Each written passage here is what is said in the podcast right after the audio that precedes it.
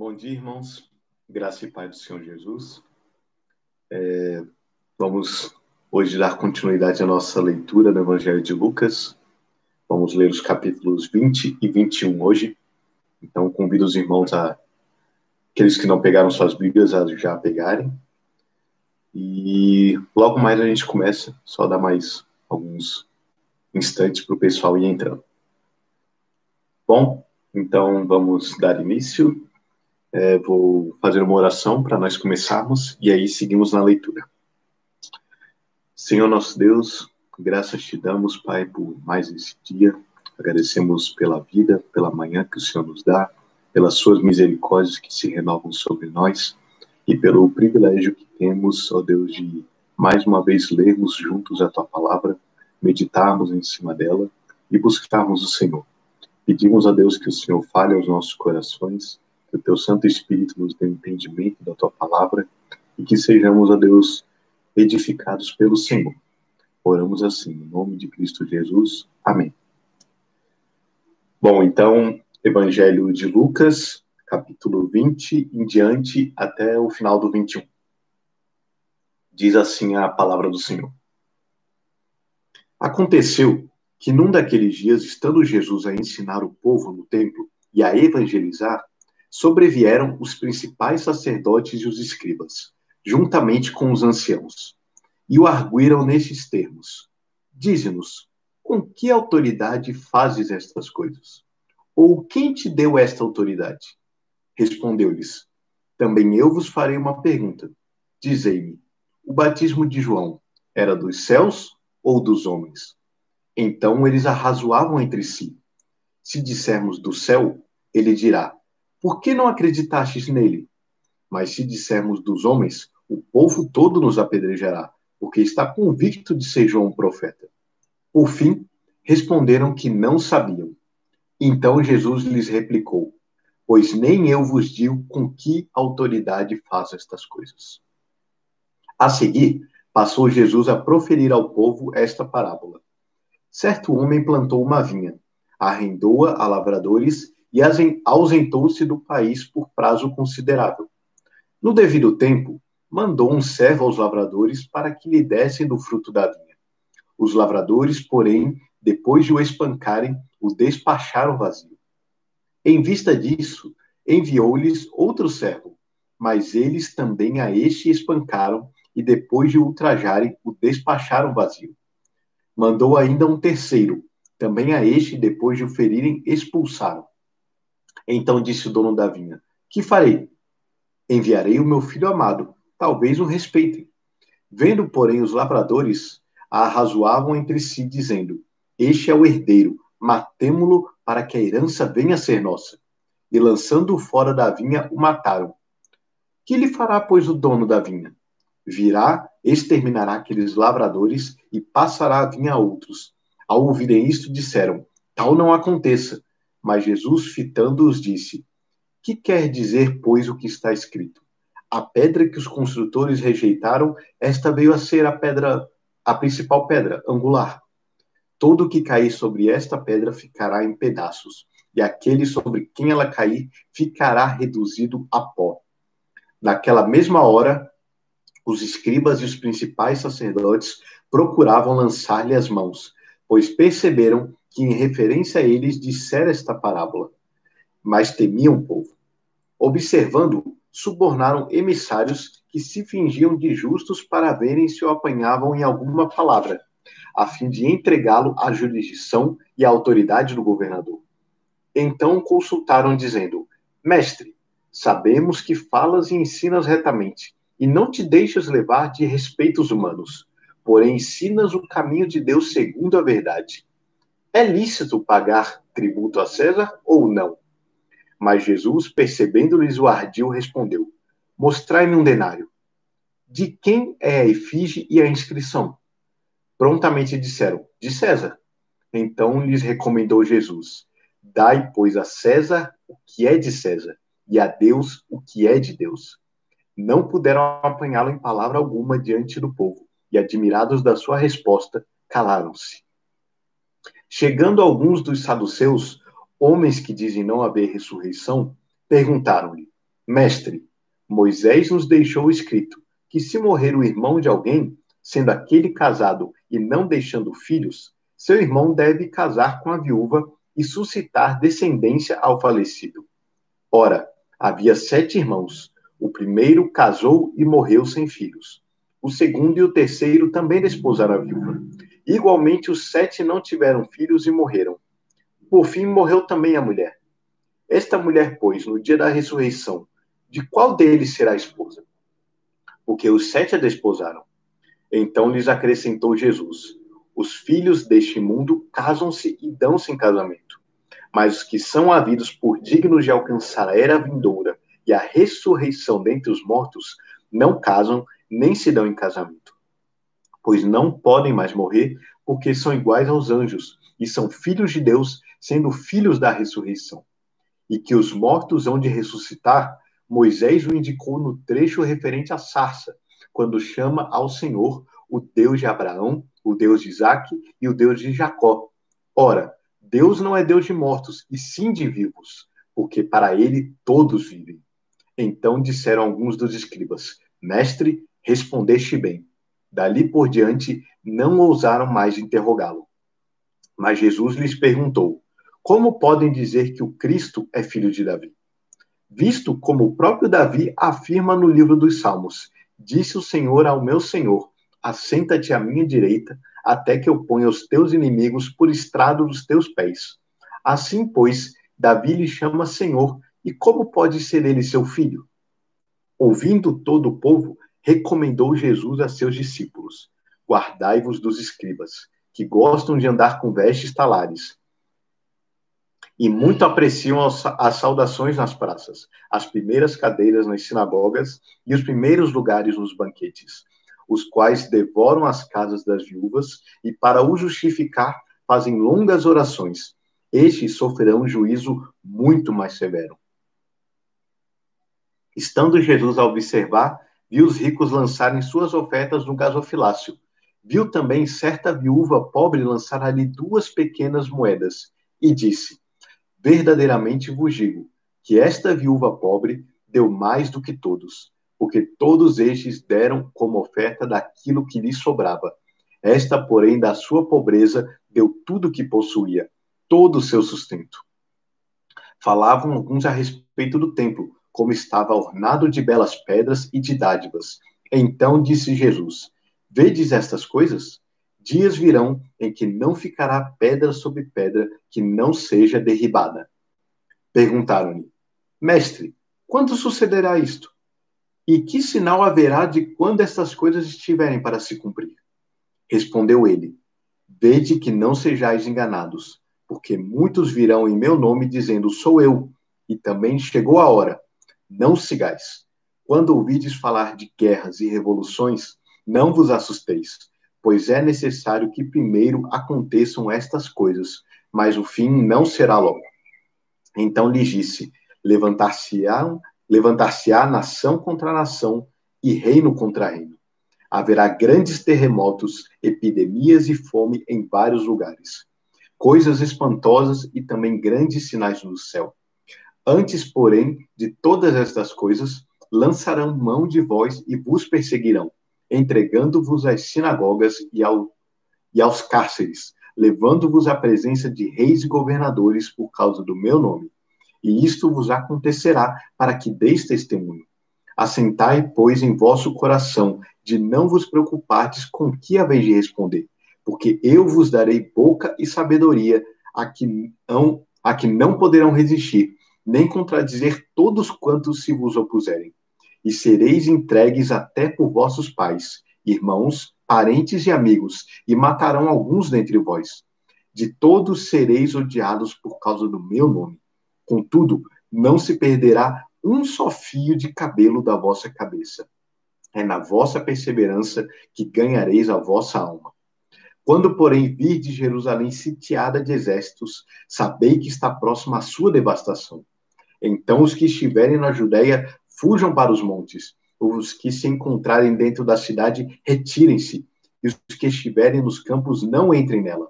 Porque estes dias são de vingança, para se cumprir tudo o que está escrito.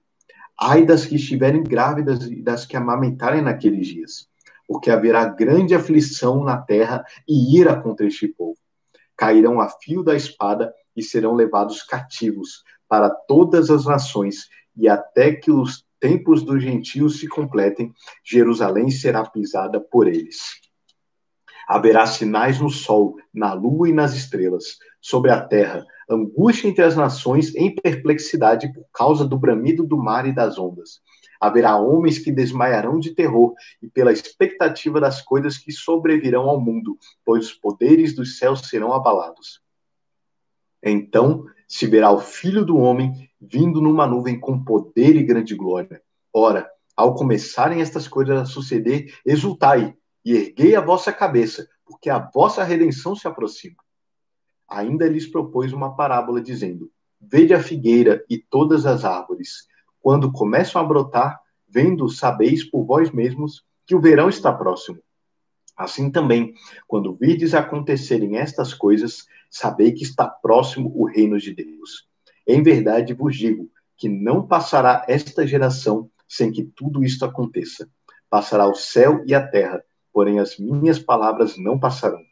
Acautelai-vos por vós mesmos, para que nunca vos suceda que o vosso coração fique sobrecarregado com as consequências da orgia, da embriaguez e das preocupações deste mundo, e para que aquele dia não venha sobre vós repentinamente como um laço, pois há de sobrevir a todos os que vivem sobre a face de toda a terra. Vigiai, pois, a todo tempo, orando, para que possais escapar de todas estas coisas que têm de suceder, e estar em fé, estar em pé na presença do Filho do Homem. Ainda ensina, Jesus ensinava todos os dias no templo, mas à noite saindo ia pousar no monte chamado das Oliveiras, e todo o povo madrugava para ir ter com ele no templo a fim de ouvi-lo. Até aqui a palavra do Senhor. Bom, nós estamos aqui já no final do Evangelho de Lucas e Jesus está na última semana de vida dele antes da crucificação e ele está ensinando em Jerusalém. Nós lemos que o Senhor Jesus caminhou é, já um bom período do Evangelho em direção a Jerusalém para a sua obra, é, sua obra de redenção na cruz. E aqui Nesses últimos dias que antecedem a crucificação, o Senhor Jesus está mais uma vez sendo confrontado pelos líderes religiosos. Aqui no capítulo 20, nós vemos basicamente todo um esquema complexo de acusações contra Jesus. Os seus opositores estavam tentando de toda forma é, pegá-lo em algum erro, em alguma contradição, a fim de que pudessem eliminá-lo, de que pudessem matá-lo e finalmente se livrar dele. Então, nós vemos aqui uma série de acusações contra Jesus, as quais ele vai respondendo com poder e autoridade, segundo as Escrituras, é, envergonhando seus adversários. A primeira acusação que nós vemos, é, a primeira cilada, né, que nós vemos, é o Senhor, são quando eles perguntam para Jesus é, com que autoridade ele fazia estas coisas. Se nós pegarmos o último capítulo, nós veremos que Jesus entrou triunfalmente em Jerusalém, sendo adorado pelo povo, e também purificou o templo, expulsando os vendedores e corrigindo aquilo de errado que estava acontecendo. Então eles perguntam com que autoridade é, Jesus fazia aquelas coisas. E Jesus responde a eles com uma outra pergunta. Jesus não estava fugindo da pergunta deles, mas Jesus estava colocando eles no lugar deles. Então ele pergunta: o batismo de João era do céu ou era dos homens? E essa pergunta que Jesus faz é para que eles mesmos respondam aquilo que eles estavam perguntando. Porque João Batista havia testemunhado que Jesus era aquele que era maior do que ele, que Jesus era o, era o Messias, era aquele que haveria de vir. Então, se eles respondessem à pergunta sobre aquilo que João ensinava, sobre o batismo de João, eles mesmos responderiam de onde vinha a autoridade de Jesus, se era do céu ou se era dos homens, porque João Batista foi a grande testemunha de quem Jesus era. E eles sabiam disso. Então, eles, temendo o povo, porque eles sabem, porque o povo considerava que João era um profeta, e não querendo reconhecer que o batismo de João era dos céus, então eles dizem que não sabem. E Jesus, já sabendo o coração deles, responde: Então eu também não digo com que autoridade faço essas coisas. Eles já sabiam de onde vinha a autoridade do Senhor, mas eles não queriam reconhecer. E Jesus devolve a pergunta deles, colocando eles no lugar deles, para que eles refletissem mais uma vez sobre a dureza de coração deles. E aproveitando esse gancho, Jesus conta essa parábola, uma parábola que eles entenderam muito bem, dos lavradores maus, e toda essa parábola fica muito claro aquilo que Jesus quer dizer. É, que os lavradores eram um povo que estava rejeitando Jesus. O Senhor Deus, o dono da vinha, vivia enviando mensageiros, os seus profetas, e o povo rejeitava os profetas, matava os profetas, até que o Senhor enviou finalmente o seu filho. E mesmo assim eles rejeitaram, e por isso eles sofreriam a punição que viria do Senhor da vinha. Eles entenderam de tal modo que eles disseram: tal não aconteça. Eles entendiam o que estava falando sobre eles. E na sequência do texto, ele fica bem claro que eles realmente entendiam que Jesus estava se referindo à dureza de coração deles. E depois, mais uma vez, eles tentam pegar Jesus agora numa questão. Primeiro, eles tentaram pegar Jesus numa questão de autoridade. Agora, eles vão tentar pegar Jesus numa questão política, perguntando se era lícito ou não pagar o tributo a César, é, pagar o tributo a Roma porque para eles, uma vez que os denários, as moedas, tinham a efígie a inscrição de César, era um ato de idolatria pagar o tributo.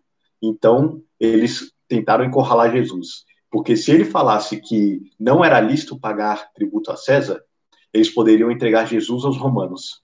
Mas se ele falasse que era lícito, eles poderiam acusar Jesus de idolatria.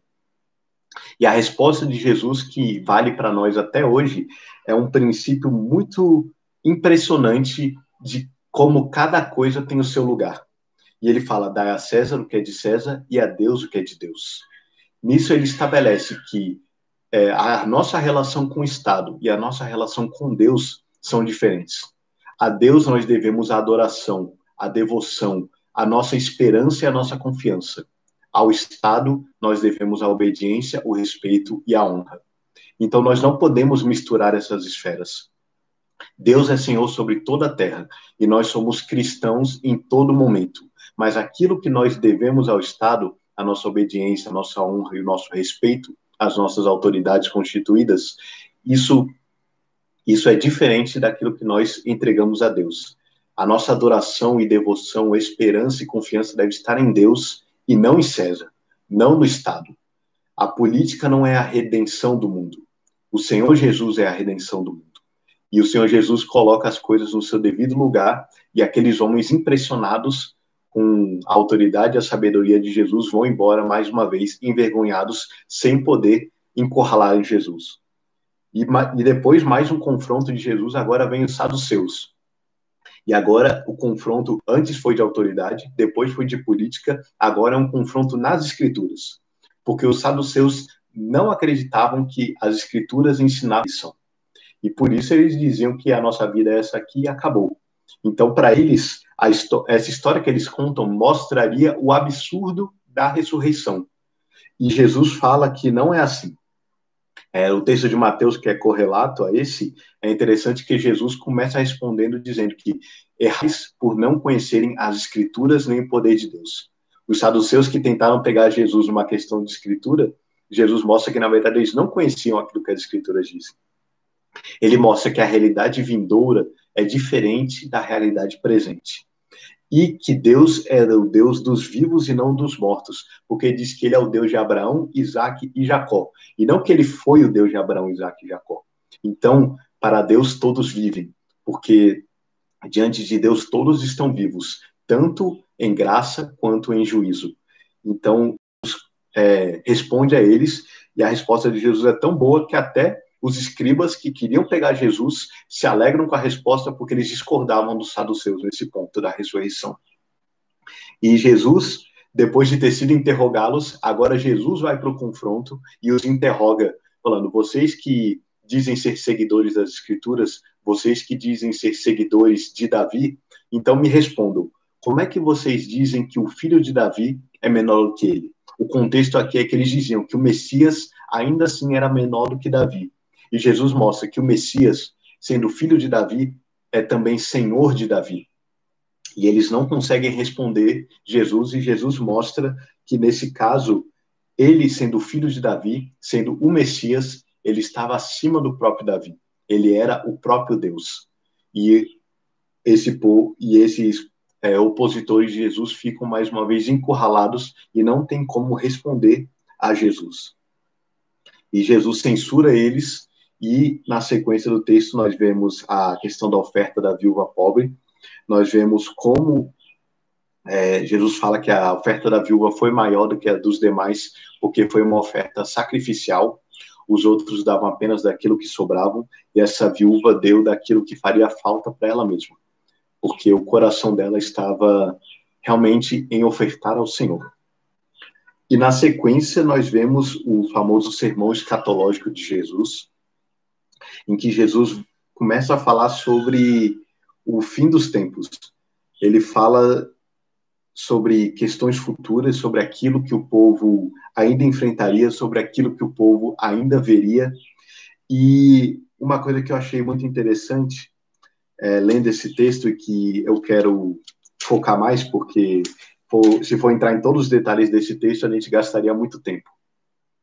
Mas é, algum, alguns trechos dele me chamam a atenção, como, ora, é, no verso 28, do capítulo 21. Ao começarem estas coisas a suceder, exultai e erguei a vossa cabeça, porque a vossa redenção se aproxima. E também no verso 34, 34. Acautelai-vos por vós mesmos, para que nunca vos suceda que o vosso coração fique sobrecarregado com as consequências da orgia, da embriaguez e das preocupações deste mundo, e para que aquele dia não venha sobre vós repentinamente como um laço, pois há de sobrevir sobre é, pois há de a todos os que vivem sobre a face de toda a terra. Vigiai, pois, a todo tempo.